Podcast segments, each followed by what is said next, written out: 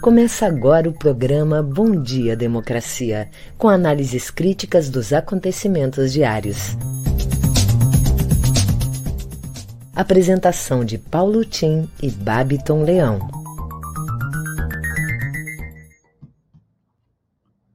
Bom dia, democracia, bom dia, democratas de todos os quadrantes do Brasil Bom dia, companheiros que nos acompanham nessa jornada matinal pela informação independente. Bom dia, meus caros colegas de trabalho e convidados de hoje. São oito horas em Brasília e um minuto, horário da capital da República, conhecida por uma denominação que lhe deu o grande André Malraux, intelectual, escritor francês, lhe deu o nome, quando a visitou, de Capital da Esperança. E desde então, a cada quatro anos, nós renovamos a esperança para que o Palácio do Planalto seja ocupado por pessoas que correspondam aos anseios de democracia, de desenvolvimento e de paz para todos os brasileiros. Não esqueça, dia 2 de outubro, eleições gerais. Hoje é uma quarta-feira. Eu sempre digo virtuosa, porque está entre dois fins de semana. Ano de 2022, ano do segundo centenário da independência do Brasil, 250 anos de Porto Alegre, 270 da chegada dos açorianos. E lembrando que esse dia 10 vai ter um grande evento aqui no Museu Centro Cultural da Santa Casa de Misericórdia, que é dirigido pela Vera Barroso, sobre a presença dos açorianos aqui no sul do Brasil. Três especialistas portugueses virão falar sobre os açorianos em Porto Alegre. Bem, vamos então adiante dar uma olhada no resumão do dia aqui da Globo hoje. O que, que nos diz a Globo? Começa dizendo que as famílias do indigenista Bruno Pereira e do jornalista britânico Don Phillips apelam às autoridades para que se intensifiquem a busca pelos dois desaparecidos desde o fim de semana. Grande repercussão hoje na imprensa nacional e internacional em razão desse desaparecimento e já se teme pelo pior. O presidente, depois de alguns dias, sempre hesitando diante dessas questões, falou ontem e não se saiu bem, não. Disse que os dois corriam risco, já que estavam numa aventura numa área, uma área que ele diz perigosa. Ele esqueceu de dizer perigosa porque não tem a presença do Estado brasileiro como deveria ter. E pior, ele chegou a admitir que os dois já poderiam ser, estar executados. Esse foi o termo usado pelo presidente. É uma expressão lamentável, senhor presidente. Esperava-se que o senhor reforçasse os esforços pela procura dos dois e enviasse uma mensagem de consolo à família de cada um desses desaparecidos. Isso é o mínimo que se espera da civilidade das pessoas. Isso não é ideológico, não é político, nem, isso é o que se chama de mundo pré-civilizado até, que diz respeito às relações humanas das pessoas. Bem, a polícia também prendeu três suspeitos que invadiram o apartamento de Carlinhos Maia. Venho a saber que ele é um conhecido é, desses influencers, né? Tem milhões de pessoas que o seguem. E lá acharam, entende, os ladrões, 5 milhões que já foram recuperados, entende? E a segunda turma é o grande assunto do dia também. Segunda turma do Supremo anulou a decisão do ministro bolsonariano Nunes Marques e voltou a caçar o deputado bolsonarista Francisquini. O presidente ficou furioso lá, inclusive em Brasília, ele não embarcou ainda para os Estados Unidos, deve embarcar entre hoje e amanhã, e até é, sem comentários, porque foi absolutamente incompreensível a reação dele a esse fato. Os dois ministros dele, que ele indicou para o Supremo, os Nunes Marques e o André Mendonça votaram contra a maioria da turma. Turma nem é o pleno. O pleno certamente já nem se manifestará mais sobre o assunto. Bem, segundo o relatório do Banco Mundial, também, a, o Brasil só deve crescer mais do que o Haiti e o Paraguai na América Latina em 2022. Um PIBinho aí que vai estar entre 0,9% e 1,2%. PIBinho. Bem, vamos ficando por aqui, porque temos que ver aqui as notícias, as manchetes nacionais com o Babiton. Vamos lá? Babiton. Bom dia, democracia. Bom dia, Paulo Tim. Bom dia a toda a nossa audiência. Desejando aí uma boa jornada neste dia de hoje. Vamos aqui com as principais manchetes do dia, iniciando pelo G1. Fome no Brasil. Número de brasileiros sem ter o que comer quase dobra em dois anos de pandemia. Sete em cada dez famílias brasileiras estão endividadas, aponta Confederação Nacional do Comércio. Segunda turma do STF anula a decisão de Nunes Marques e retoma a cassação de bolsonarista. Bolsonaro repete em evento oficial fake news que levaram à cassação de deputado aliado. Na Folha de São Paulo. Justiça decide que Moro não pode ser candidato por São Paulo. Bolsonaro ataca Faquinha e Moraes após derrota no STF e volta a ameaçar não cumprir decisões.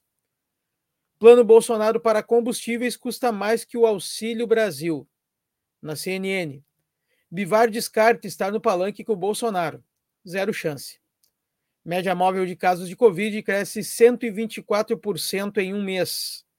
No Estadão. MDB aceita sair da disputa no Rio Grande do Sul para apoiar o tucano Eduardo Leite. Bolsonaro é condenado a pagar 100 mil reais a jornalistas por ataques. Jornal Brasil de Fato. Caminhoneiros criticam Bolsonaro por preço de combustíveis. Aspas. Sem luz no fim do túnel. No nosso Bom Dia Democracia de hoje, desse dia 8 de junho, vamos receber o professor e diretor tesoureiro da Durg Sindical, Eduardo Rolim, que vem conversar conosco sobre a ameaça da privatização da Previdência Complementar dos servidores públicos. E também o ex-deputado federal e secretário estadual de Movimentos Populares e Mobilização do PSB, Vicente Celiste, que vem conversar conosco sobre a conjuntura política estadual e nacional. Em seguidinha, eu volto com as notícias locais. É com você, Paulo Tim. Ok. Obrigado, Babton. Bem-vindo Eduardo Rolim e o meu querido amigo Celistre. Bem, você falou aí no Moro, né? O Moro vai ficar conhecido como Moro, o trapalhão, onde ele mete a mão da confusão. É sempre assim, foi com a Lava Jato, agora com a sua candidatura, né? Voltou atrás, o, o Tribunal Eleitoral de São Paulo rejeitou o seu pedido de transferência de domicílio. E agora ele volta para o Paraná e gera uma confusão, porque o candidato do Podemos é um senador antigo, Álvaro Dias, que, aliás, é um convicto defensor do Moro, e inclusive o levou para ser candidato à presidência pelo seu partido Podemos. Agora os dois vão se picar. Que confusão esse Moro apronta. Bem, estamos aqui apresentando Bom Dia Democracia, um programa da Rede Estação Democracia com apoio da CUT Rio Grande do Sul, a Turque Sindical e Cressol. Bom dia, democracia, um contraponto à grande mídia corporativa como um direito da cidadania e da democratização da imprensa, nos termos da Carta Mundial da Mídia Livre, agora em revisão pelo Fórum Mundial da Mídia Livre do México. E mando aqui para vocês sempre, para que tenham argumentos sobre essa questão tão controvertida do, da democratização da mídia, uma matéria que apareceu no Opera Mundi já há algum tempo.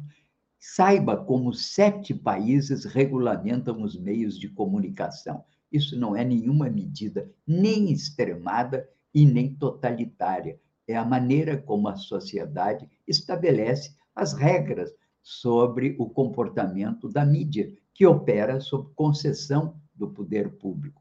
Portanto, atenção. Bem, vejamos aqui o que, que temos como notícias adicionais ao resumão da Globo.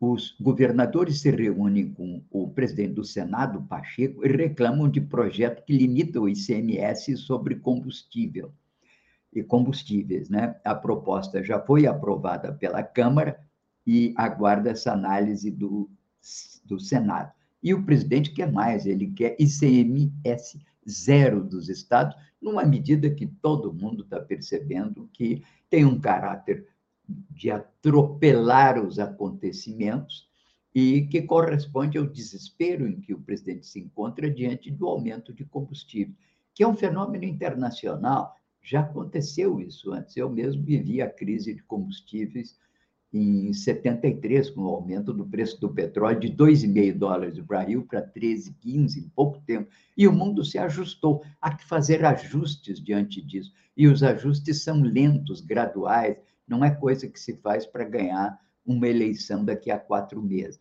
A grita contra essa história do ICMS.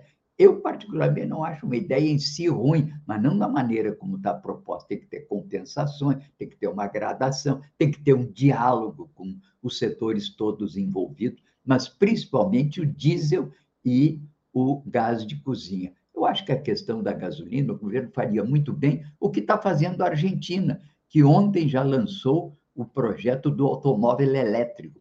Lance um programa de um automóvel que substitua essa frota obsoleta movida a carros ineficientes de empresas multinacionais que estão há 60 anos no Brasil e que não foram capazes de apresentar um carro com um nome brasileiro. Então, já está na hora de, quem sabe, substituir essa parafernália. Aliás, o Collor tinha razão quando dizia que isso era um monte de carroças mas não é importando outros carros, é mudando a natureza tecnológica e mudando a estrutura da indústria automobilística no Brasil.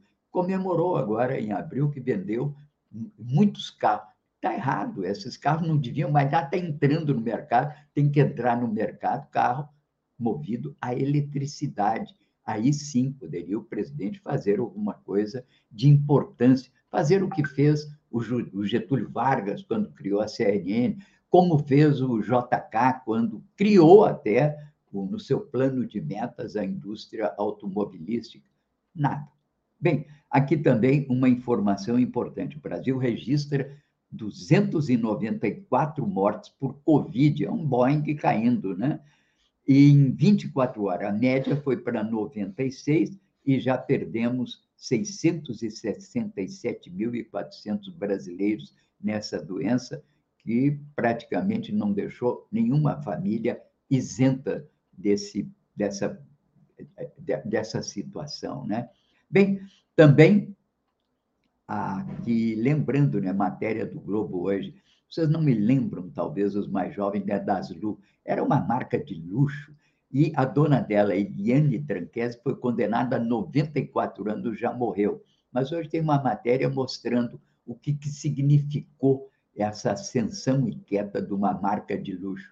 Hoje há um movimento chamado de Fashion Revolution que condena esse, essa compra e esse consumo desmesurado que gera montanhas de tecidos que são feitos por fibras sintéticas e constituem um dos maiores fatores de poluição do mundo.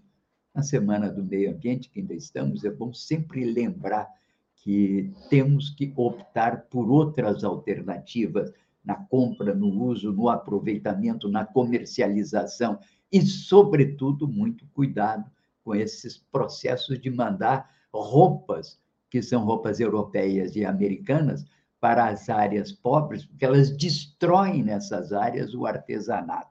Bem, aqui uma última observação. A região onde o repórter e o servidor da FUNAI, que está licenciado, desapareceram, sofre influência crescente, foi abandonada pelo governo, diz o ex-chefe da FUNAI naquela área, o Antenor Vaz. Diz ele que a dupla se expôs naturalmente devido ao total abandono que servidores indígenas experimentam na região no governo Bolsonaro. Portanto, quando o presidente diz que eles estão numa área de risco, deveria reconhecer que estão numa área de risco porque não tem a presença do Estado como deveria haver. Bem, Vamos lá agora, as notícias locais. Babiton, é contigo. Vamos lá, Paulo Tim, trazendo as notícias locais aqui do Matinal. Pagamento de compensação de obra privada pelo DEMAI é analisada pelo MPC. O pagamento de 1,7 milhão de reais pela compensação vegetal de uma obra da Avan em Porto Alegre, feito pelo DEMAI, surpreendeu servidores e autoridades e foi alvo de questionamento no Ministério Público de Contas. O ressarcimento costumeiramente feito pelo empreendedor teria sido realizado a partir de um acordo em que o município se comprometeu a arcar com o montante, porque envolveria um trabalho de utilidade pública e de importância para o escoamento das águas das chuvas. A quantia em questão equivale a 17.200 mudas a serem implantadas. Procurado pelo grupo de investigação da RBS, a prefeitura relatou que o procedimento está dentro das normas legais e já teria ocorrido em outras ocasiões. Apesar disso, um novo despacho do diretor-geral do DEMAI, Alexandre de Freitas Garcia, pede que a regularidade da quitação seja avaliada. Após a publicação da matéria em GZH, o vereador Aldacir Olibone, PT, afirmou que irá solicitar a presença de Garcia na Câmara para explicar onde está o tal interesse público na ação. MDB Nacional pressiona diretório do Rio Grande do Sul a apoiar Leite. Às vésperas da definição do posicionamento do PSDB em nível nacional, o presidente do MDB, Baleia Rossi, e a pré-candidata Simone Tebet aumentaram a pressão sobre o diretório do próprio partido no estado para que abrisse mão da pré-candidatura de Gabriel Souza em favor de Eduardo Leite. O apoio aos tucanos do Rio Grande do Sul é uma das contrapartidas esperadas para a eventual aliança nacional, em que o senador Tasso Gereissati, PSDB Ceará, integraria a chapa de Tebet. Por aqui, contudo, falta convencer Souza. A CNN Brasil, o deputado estadual afirmou que se vê no direito legítimo de ser candidato e que não irá abrir mão de sê-lo. Em meio a essas conversas, o União Brasil debatia o que fazer em outubro. Seu presidente estadual, Luiz Carlos Busato, já foi convidado por todos os pré-candidatos, à exceção de PT e PSOL, para concorrer. Segundo o jornalista Bruno Pancotti, a sigla tende a estar na chapa governista com Souza, Leite e com o governador Ranolfo Vieira Júnior, que, por hora, é oficialmente o pré-candidato do PSDB no estado. IP reajusta a contribuição em planos de assistência. Apesar da crise com os hospitais conveniados, amenizada nesta semana com uma trégua de 30 dias para sua resolução, o IP Saúde aumentou em 12,13% as contribuições ao Plano de Assistência Médica Suplementar e ao Plano de Assistência Médica Complementar. Os reajustes já estão em vigor e devem atingir cerca de 280 mil usuários das suas modalidades. O acréscimo foi criticado pelo Sindicato dos Agentes da Polícia Civil do Rio Grande do Sul por meio de nota. A categoria considerou que o governo concedeu com uma mão reajuste salarial, mas tirou com outra ao concordar com um desconto ainda maior do IP. As notícias locais ficam por aqui. Em seguidinho, retorno com os nossos convidados de hoje. É com você, Paulo Tim. Pois é, né? Eu fico aqui pensando nessa história da terceira via, né? Ela já teve cinco candidatos, e aí vai perdendo, vai perdendo. Eu acho que no fim o pessoal vai cantar assim. Não sei se você lembra dessa canção, diz assim: Lá se vai, lá se vai. É a terceira via esvaindo-se como alternativa, porque não tem voto, não tem nem candidato. Então, se reforça naturalmente essa tendência em que 75% dos votos parece que estão concentrados entre Lula e Bolsonaro, dificultando, portanto, essa aparição de um candidato alternativo. Sofre com isso também o Ciro, porque está ali empacado no 7, 8% e vai tirando o coelho da cartola em forma de programas, projetos, aliás, muito bons, não são ruins, não, mas que não convencem o eleitorado, porque o eleitorado está mais ou menos identificado, inclusive sem perguntar, já diz: vou votar no Bolsonaro, vou votar no Lula. Então é muito difícil agora, falta cada vez menos tempo né, para a eleição, então vai ficando difícil. Esses são os assuntos. Voltaremos em seguida, porque queremos comentar mais sobre o risco institucional que estamos vivendo e que vai ser a nossa reflexão de hoje. Mas, Babiton, vamos lá, Babiton, quem é a nossa, o nosso convidado. Vamos lá, Paulo Tim. Agora, primeiramente, aqui no Bom Dia Democracia, vamos receber o ex-deputado federal e secretário estadual de Movimentos Populares e Mobilização do PSB, Vicente Celistre. Bom dia, deputado, seja bem-vindo. Bom dia, meu caro Babiton. Bom dia, mestre, companheiro Paulo Tim, toda a equipe, todos que militam, que organizam, que trabalham esse importante projeto da rede Estação Democracia e desse programa Bom Dia Democracia, que há mais de um ano traz aqui uma reflexão muito importante. Vivemos um, uma semana importante a semana passada. A presença do companheiro presidente Lula, seu vice Geraldo Alckmin, do Partido Socialista Brasileiro, a grande militância da educação, da cultura, do cooperativismo, e se mostrou, aqui no Rio Grande do Sul, com mais eventos que houve depois dessa visita, a necessidade da união das forças de esquerda, das forças democráticas do nosso país. Primeiro, porque, como aqui já foi feita uma reflexão, a, o bolsonarismo no Rio Grande do Sul é preocupante. Esse episódio, já lá em Bento Gonçalves, do Fux, e agora do Toffoli em Gramado, as medidas que tomam quase sempre de forma velada ou aberta para armar a população, recentemente querendo o Estado fornecer arma para militares da reserva, fornecer gratuitamente. As falas né, inaceitáveis, antidemocráticas e antirrepublicanas, autoritárias ao extremo, de querer constranger o Tribunal Eleitoral do país, a legislação eleitoral, inclusive utilizando-se de setores militares. E todo esse clima que é criado no dia a dia, como, por exemplo, uma cooperativa de Farroupilha, onde passava por lá, que fazem campanha contra uma cooperativa de 92 anos, de 500 e poucas famílias, pequenos agricultores da Serra Gaúcha, que são seus cooperados, milhares de empregos, ficam fazendo campanha na internet contra seus produtos. A gente faz campanha a favor do cooperativismo, a favor da igualdade, a favor das cooperativas, dessa cooperativa São João, por exemplo, a favor de uma sociedade justa e fraterna. E realmente é um desafio. A, a eleição está polarizada e nós precisamos que o, o futuro governador do Rio Grande do Sul e a maioria dos seus deputados estejam, junto com Lula e Alckmin, preservando e defendendo a democracia. O Rio Grande do Sul está entre os quatro principais estados do país. Politicamente, em diversos episódios da nossa história, foi importantíssimo, o mais importante. economicamente, socialmente, em número de, de habitantes, um dos mais importantes do país.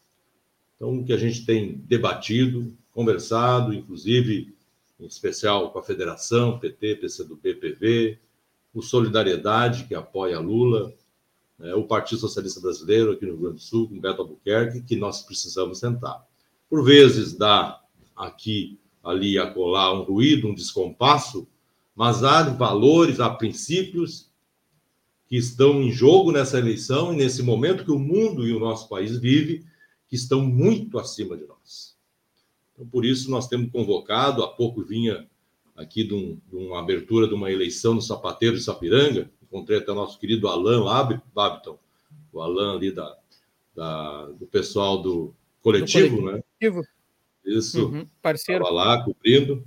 E a gente dizia lá para os trabalhadores, né? As centrais se reúnam, conversem com sua pauta, chamem os pré-candidatos desses setores que falei, companheiro Pedro Ruas, Edgar Preto, uh, Beto Albuquerque e vamos botar a bola no meio de campo, conversar, aprofundar, conversar, dialogar, até brincando aqui, abrindo um, um, um abrindo aqui aspas, né, usando a palavra, já que eu sou de Santo Antônio, Santo Antônio da Patrulha, terra da cachaça no Rio Grande do Sul, como disse o companheiro Lula, beba uma cachaçinha, aqueles que gostam, né? Mas conversem, aprofundem o diálogo, né? Para que nós tenhamos um projeto de desenvolvimento social, um resgate do Rio Grande do Sul, um levante do Rio Grande do Sul. E para concluir, não há o, o, uma outra alternativa que não seja da democracia. É num ambiente democrático que nós preservamos os direitos dos trabalhadores, uma previdência solidária, pública, fraterna.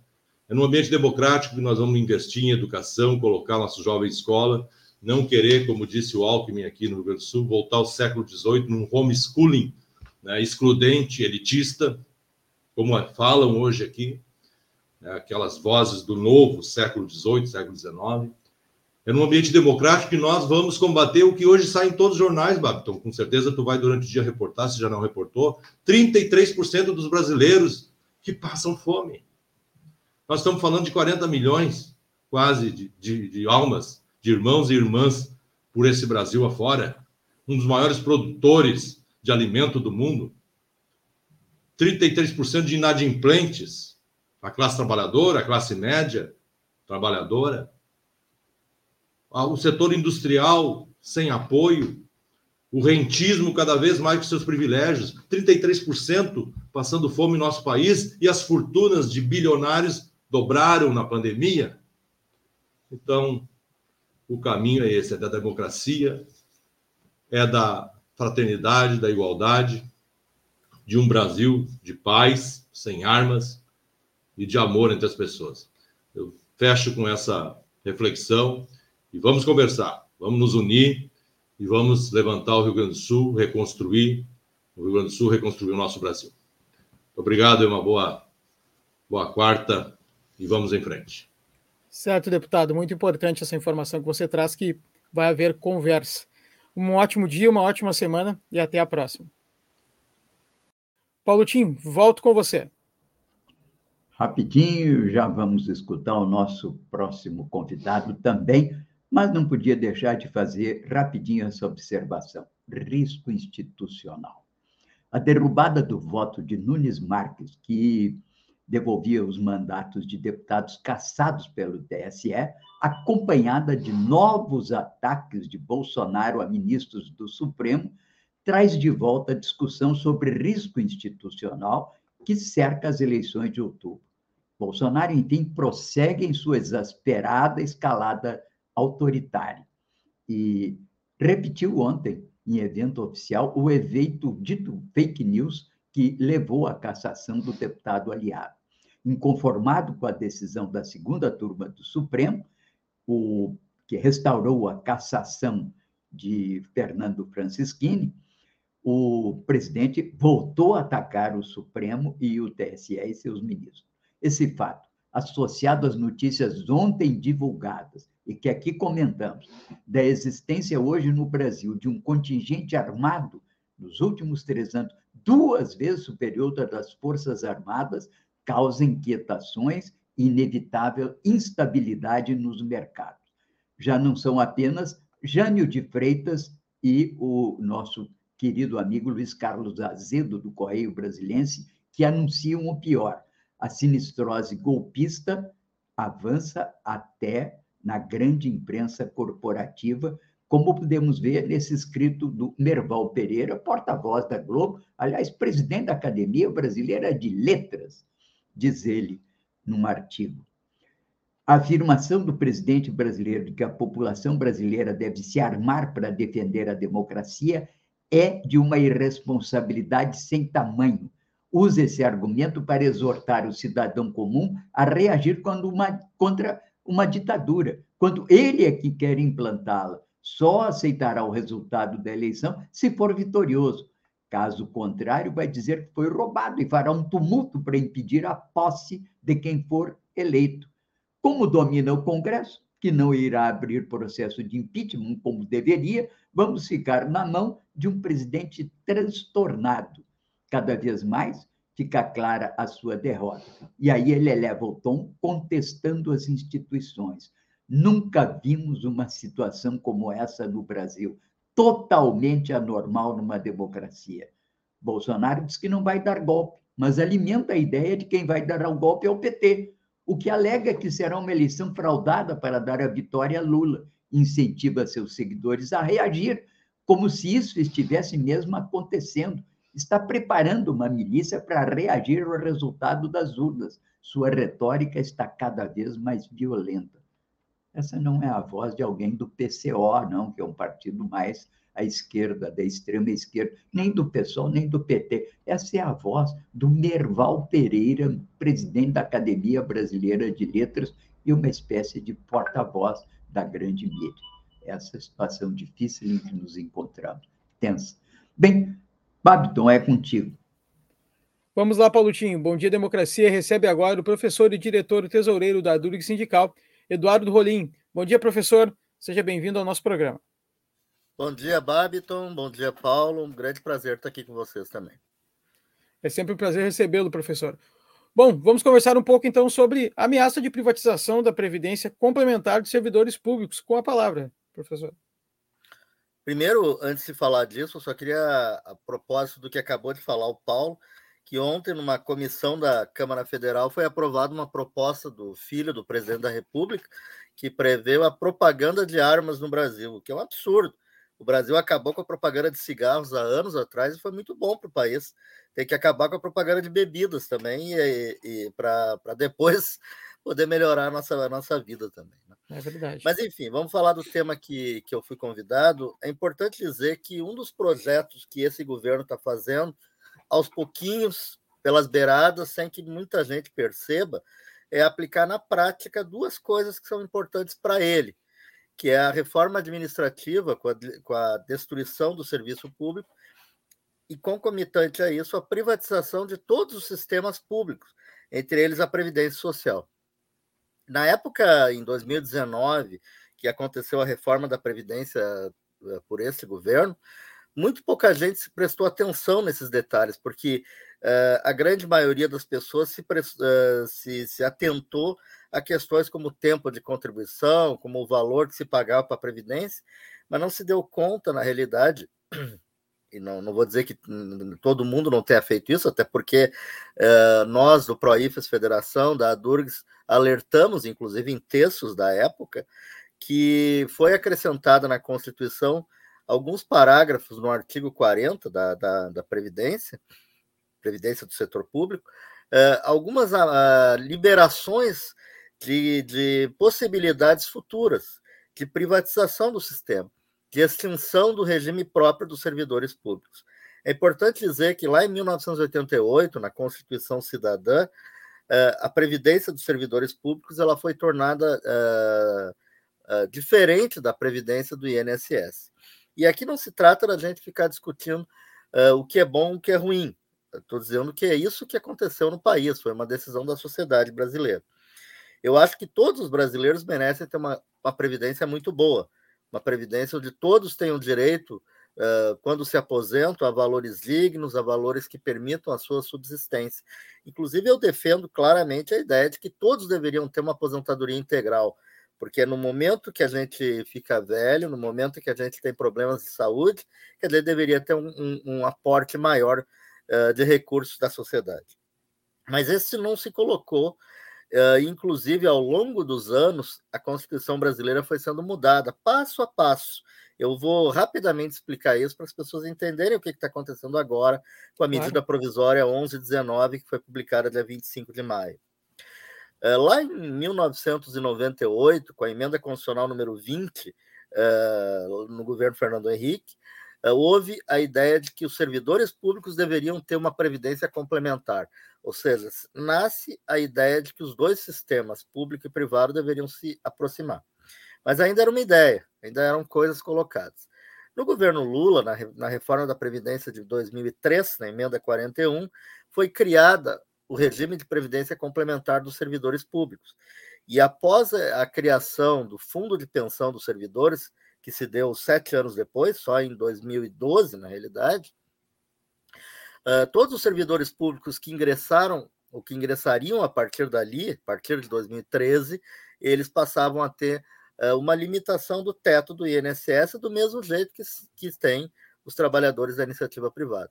Ou seja, a partir de 2013, essencialmente não existe mais diferença previdenciária entre trabalhadores da iniciativa privada e do serviço público.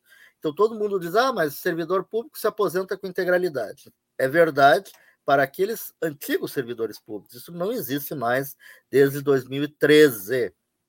Para ter uma ideia, Babington, nós, professores universitários que hoje representamos nas duas carreiras uh, do Magistério Superior do Ensino Básico, Técnico e Tecnológico, uh, a maior carreira do Poder Executivo, já temos 50 mil professores, que é a maioria dos ativos, uh, dentro do sistema de previdência complementar na FUNPRESP, que é o Fundo de Pensão dos Servidores Públicos. Somos a maior categoria dentro da FUNPRESP também.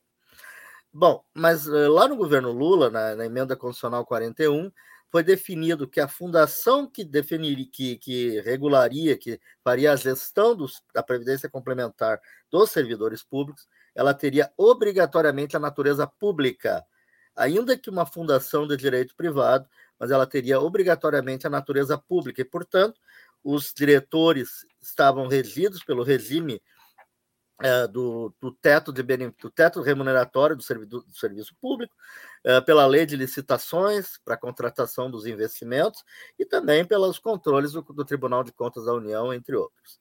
Bom, o que, que faz a emenda 103 no governo Bolsonaro? A famosa reforma da Previdência, que colocou uh, praticamente milhões de brasileiros do INSS sem previdência, né, porque eles não vão conseguir contribuir o tempo suficiente, e também uh, causou grandes prejuízos aos servidores públicos com aumento de contribuição, aumento de tempo de contribuição também. Uh, subrepticiamente, sem muito alarde, como eu disse, poucos prestaram atenção, não foi o nosso caso, nós alertamos isso à época, foi retirada da Constituição, no parágrafo 15 do artigo 40, a expressão fundação de natureza pública. Ficou aberto. A fundação pode ser aberta ou fechada. Fechada é só para um grupo profissional, aberta para qualquer pessoa. Ou seja, a Constituição retirou no governo Bolsonaro a obrigatoriedade de que a fundação fosse pública. Mas em nenhum momento, eu, eu, queria alertar isso antes de explicar a medida provisória, em nenhum momento está escrito na Constituição, isso é uma mentira do governo na sua argumentação para essa medida provisória, que a Constituição obrigue que a natureza da fundação não possa continuar pública. Ela só diz que ela pode não ser pública se assim a sociedade quiser. Bom, mas Bolsonaro, então, no dia 25 de maio, baixa uma medida provisória que aparentemente traria uma, um benefício aos servidores, que é a abertura de uma nova janela. Perdão.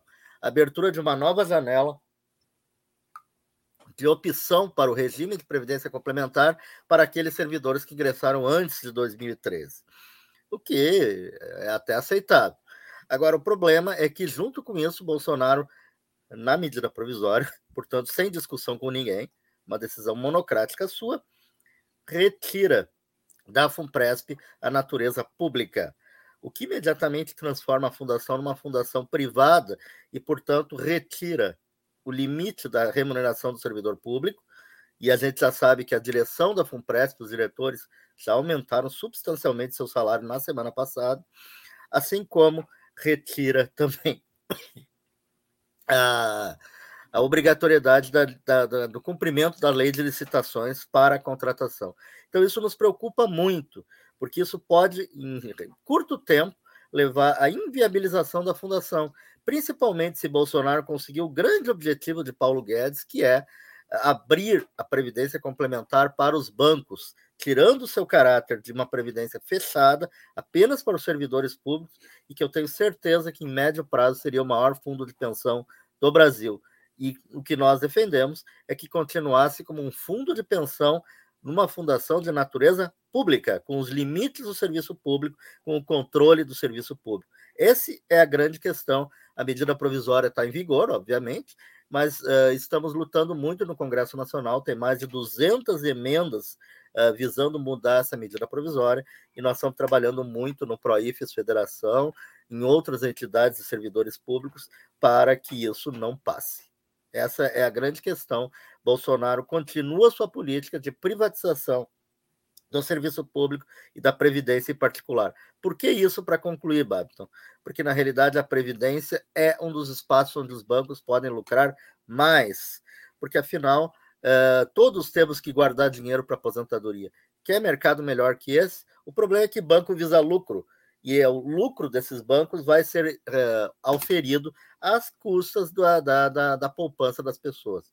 A fundação pública não visa lucro, é uma fundação que o, único objetivo é a gestão dos fundos de pensão via lei de licitações. Então, nós temos uma posição muito frontalmente contrária às mudanças que traz a medida provisória 1119 e estamos lutando muito para isso. É importante que todos os professores, que todos os servidores públicos se deem conta do que significa a medida provisória 1119.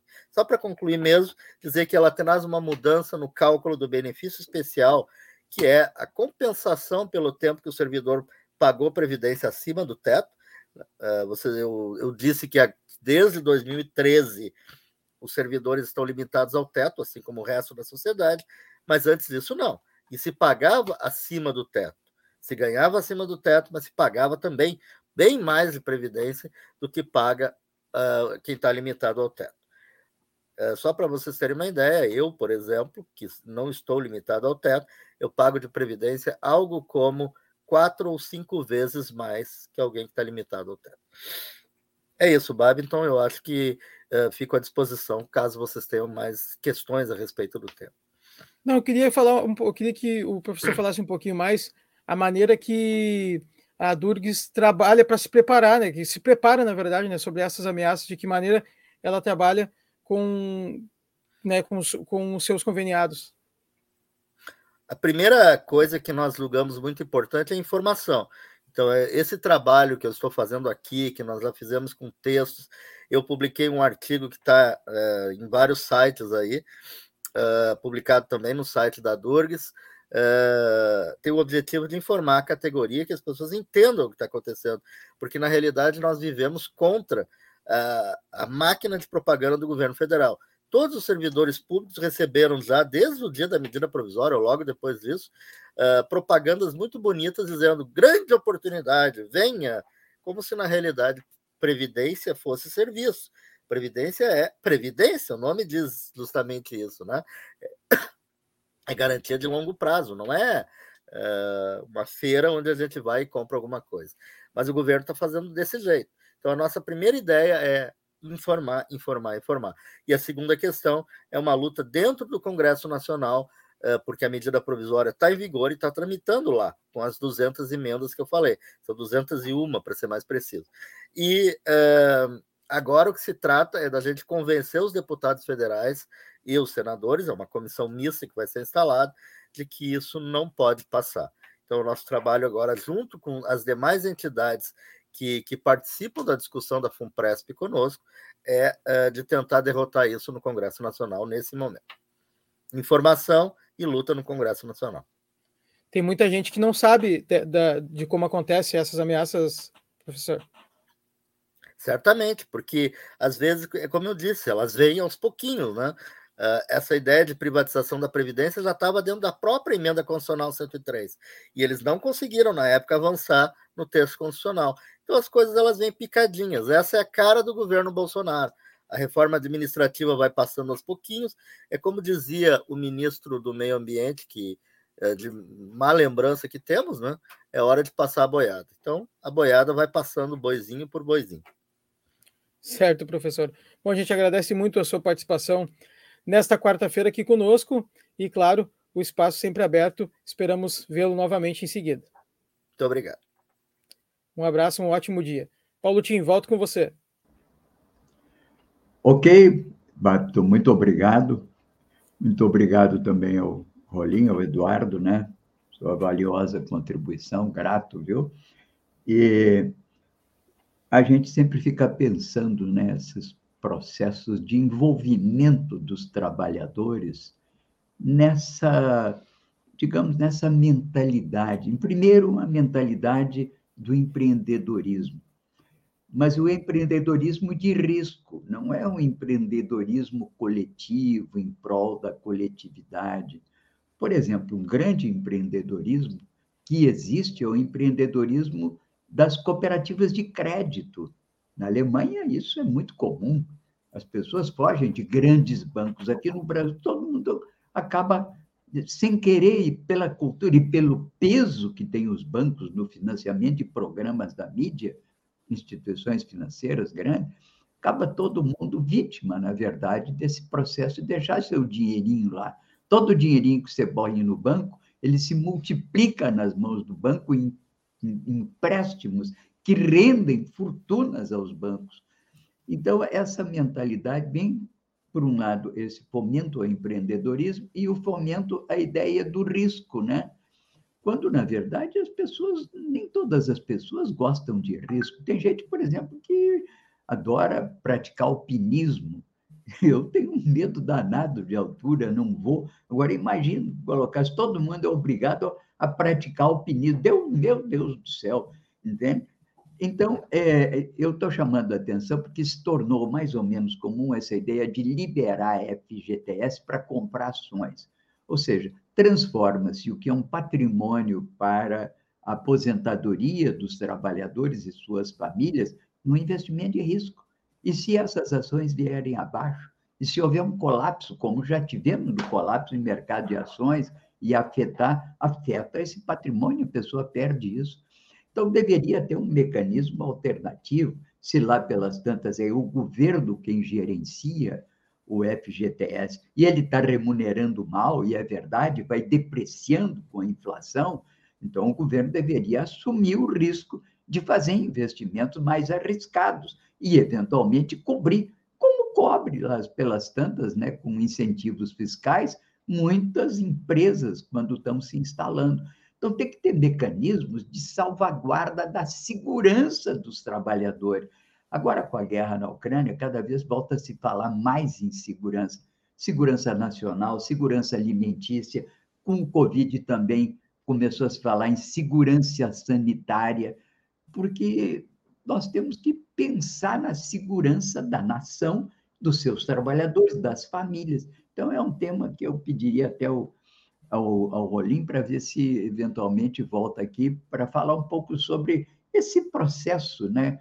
Que que, que acham a Durg, o que, que acha a CUT dessa colocação de recursos por parte de trabalhadores dos seus recursos em ações, seja da Petrobras ou esses bem, ação é investimento de risco. Bem, é, eu queria aproveitar, temos ainda alguns momentos, eu sempre trago aqui uma coletânea de assuntos que são tratados pelos formadores de opinião na grande mídia corporativa. Eles vão aqui para vocês, é, uma série de textos do Merval, do Carlos Andreasa, do Lira, Miriam Leitão, inclusive fala sobre a ameaça real que recai sobre a Amazônia. Alguns outros, como Hélio Schwartzman, que fala sobre o sorriso da fortuna. Cristina Serra fala no Capital de seus capatazes. A Eliane Cantanhede, conhecida pela Globo News e também pelo Estadão, diz ela, mais vale uma imagem. E uma outra matéria que mostra que o aval do PSB, PSDB, os tucanos, a uma estranha aliança entre Freixo e César Maia, que deve estar no partido do Kassab. Mas eu destaco, na verdade, entre esses artigos, o que me parece um excelente artigo, assinado por Bianca Gomes, Sérgio Roxo, Manuel Ventura, no Globo. E trata com o seguinte título dos programas dos candidatos. O título é Lula e Bolsonaro começam a divulgar o esboço de plano econômico, mas também Ciro e Tebet. Mostra aqui que, em meio à disparada da inflação, os dois pré-candidatos à presidência, mais colocados na pesquisa, 75% das preferências, aceleram a divulgação das suas principais linhas de ação no campo econômico. O Lula fala claramente em revogar o teto de gastos e a reforma trabalhista. Bolsonaro aposta em aprofundar as agendas liberais do ministro Paulo Guedes, que ele já garante que ficaria no seu governo com essa agenda de privatizações e de um fundo para aumentar investimentos em infraestrutura e programas de transferência de renda. Todos os candidatos estão falando nessa vez em programas de transferência de renda. Parece que essa questão se incorporou às políticas de Estado e já não tem mais como voltar atrás. Isso devemos, em grande parte, um processo iniciado, sim, por o governo FHC, mas que se aprofundou e se consolidou durante a chamada era do PT. Bom, de qualquer maneira, é importante aqui que se saliente, só para encerrar um pouquinho essa coisa, que é importante, né? O, o, o programa do PT ele consiste numa ideia de investir para equilibrar as finanças e assegurar o crescimento econômico, o emprego e a incorporação de todos à cidadania com programas de transferência de renda. Essa é a essência do programa. Há detalhes, sim, que estão sendo desenvolvidos nessa linha de programa, e o responsável pela programação do PT é o Aloysio Mercadante. O a Tebet e o Ciro também apresentam algumas ideias. O Ciro tem como responsável pela área econômica o Nelson Marconi e a Tebet tem a Helena Landau. Ela foi quem fez as privatizações na era FHC. Agora, dessa vez, diz que é contra a privatização da Petrobras e defende que as áreas de indispensáveis à preservação da soberania devem continuar. O Ciro tem um bom programa econômico. O programa do Ciro não são ideias, e tem uma boa equipe do Marconi que tem formulado muita coisa. Vamos voltar a falar sobre isso mais tarde. Vamos agora ao Babito, que ele vai nos dizer da nossa programação da Rede hoje. Vamos lá, Paulo Tim. Logo no início da tarde temos Espaço Plural Debates e Entrevistas, que hoje vai abordar como combater os maus tratos a animais. Para conversar sobre o tema, vamos receber a ex-deputada estadual e defensora da causa animal, Regina Becker Fortunati, a médica veterinária e diretora de proteção animal da Secretaria Especial de Bem-Estar Animal, Cátia Leonora Gueiral Lima, e a proprietária da Clínica Veterinária Paz, com 17 anos de atuação na proteção animal, Eliane Ávila. Portanto, hoje às 14 horas, aqui nos canais da Rede e também dos canais dos parceiros, das 14 às 15 horas, com a apresentação de Solon Saldanha. E hoje temos mais tarde uma live de um grande parceiro nosso aqui, a Ansur, que ela apresenta sempre uma live semanal com diálogos Ansur, e hoje vai conversar sobre os militares e o projeto de nação. Para conversar sobre esse tema, Ansur vai receber o Manuel Domingos Neto e também o Marcelo Pimentel, às 18 horas também aqui nos canais da Rede. Aproveita que você que ainda não assinou o canal, vai lá, ativa o sininho também, vai no Facebook, Twitter, Instagram, Spotify e também na nossa rádio web estaçãodemocracia.com. Aquele lembrete, você que está assistindo Bom Dia Democracia, deixa o seu like, deixa o seu joinha, a sua curtida, pois isso ajuda muito aqui no nosso trabalho. Um ótimo dia a todos e volto com você, Paulo Tim. Ok. Complementando, então, essa matéria sobre programas econômicos, né? Eu tenho aqui, muitas vezes, até castigado um pouco o Ciro, né? Nessa sua obstinação com o PDT por uma candidatura própria que não chega a dois dígitos.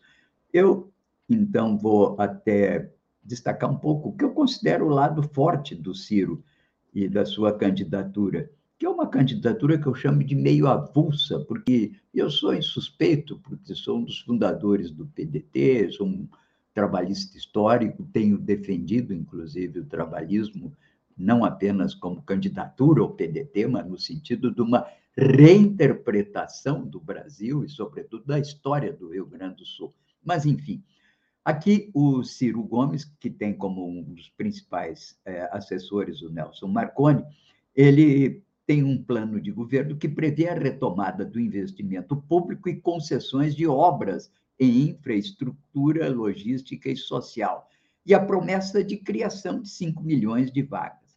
Coloca como fundamental a aprovação de uma reforma tributária e fiscal, com redução de subsídios às empresas e incentivos fiscais em 10% no primeiro ano e propõe a recriação do imposto de renda sobre lucros e dividendos distribuídos.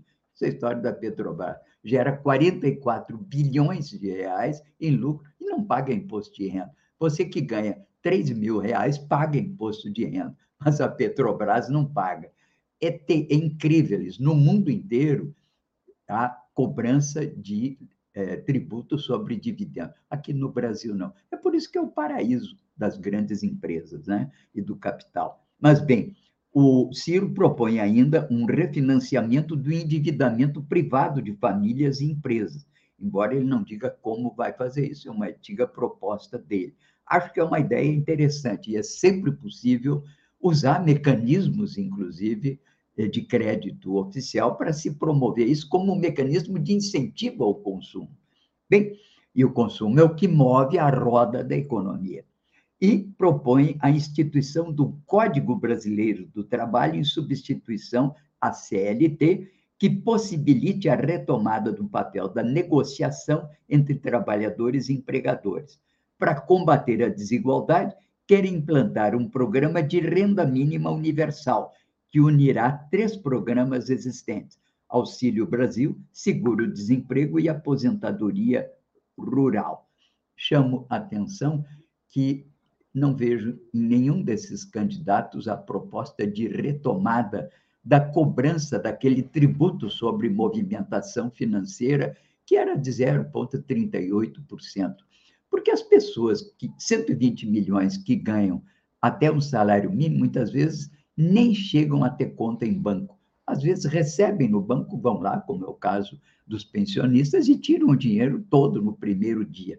Mas a verdade é que esse imposto ele é importante para se rastrear as grandes movimentações que são clandestinas, que vêm do tráfico, que vêm da, da, da, corrupção. Então, isso permite fazer uma radiografia dessa circulação do dinheiro, e ele passa pelos bancos. E é importante, portanto, se pensar na retomada desse que é um principal instrumento de financiamento de programas sociais. Ainda não vi nenhum dos candidatos se pronunciar sobre isso. É uma ideia que já vigorou no Brasil, conseguiram os bancos e grandes é, circuitos do capital conseguiram derrubar, usando sempre a classe média, que nem se dava conta, às vezes, do quanto representava isso na sua conta, porque para quem ganha salário, isso é insignificante. É sim importante, porque dá uma radiografia da clandestinidade que circula nas grandes movimentações financeiras. Bem, vamos ficando hoje por aqui, agradecendo aos queridos companheiros que nos acompanharam né, nessa jornada democrática matinal, também ao Eduardo Rolim, da Durgues, e ao Vicente Celistre, ex-deputado do PSB, de Santo Antônio da Patrulha, onde eu estarei hoje lá visitando uma grande figura, o médico e poeta que é o Dr. Nicanor. Vou lá dar um abraço nele, ele que perdeu a esposa por Covid há pouco tempo. Vamos levar um abraço. Aliás, Santo Antônio é a matrix de uma de um dos quatro municípios que o Rio Grande do Sul tinha em 1809. Dele surgiram mais de uma centena de municípios que são hoje acompanhados pelo pessoal de Santo Antônio da Patrulha no projeto Raízes, a cargo da Vera Barroso e da sua irmã. Bem, vamos ficando então por aqui, agradecendo ao Babiton é, a valiosa contribuição na produção e apresentação desse programa, aqui os nossos colaboradores, o Gilmar e a Débora Fernandes, que está se associando também aqui nesse esforço de levar a vocês um bom som e uma boa imagem nesse Bom Dia Democracia. Até amanhã. Completamos dois anos de pandemia e estamos a cada dia mais próximos de controlar esse vírus que abalou todo o planeta e tirou a vida de milhões de pessoas. Mas ainda é cedo para virarmos a página da Covid, mesmo que tenhamos vontade, porque apesar de termos vencido muitas batalhas, a guerra ainda continua. A flexibilização dos protocolos de segurança é o tema mais discutido do momento e por isso é importante fazer algumas considerações. Todos os estudos sérios confirmam que o uso de máscaras reduz drasticamente a chance de contágio. E essa realidade não muda em um cenário onde os casos estão diminuindo. Isso quer dizer que, ao escolher usar a máscara, a gente segue mais protegido e protegendo a todos. Em diversas regiões do país, já não é mais obrigatório o uso da máscara, mas é óbvio que escolher se manter protegido é uma opção inteligente. Afinal, qual o prejuízo de usar a máscara por mais um tempo? Nenhum. E os riscos? Apesar de menores do que nos períodos de pico, eles ainda existem. Então a lógica deve ser respeitada quando formos tomar essa decisão. O espaço é fechado ou tem muita gente ao redor? Use a máscara. Vamos também seguir os protocolos e sim, estar com a vacina em dia. Em breve vamos colher os frutos da nossa escolha e a segurança sempre é a melhor opção. Portal da Vacina é o Brasil todo conectado para pôr um fim na pandemia.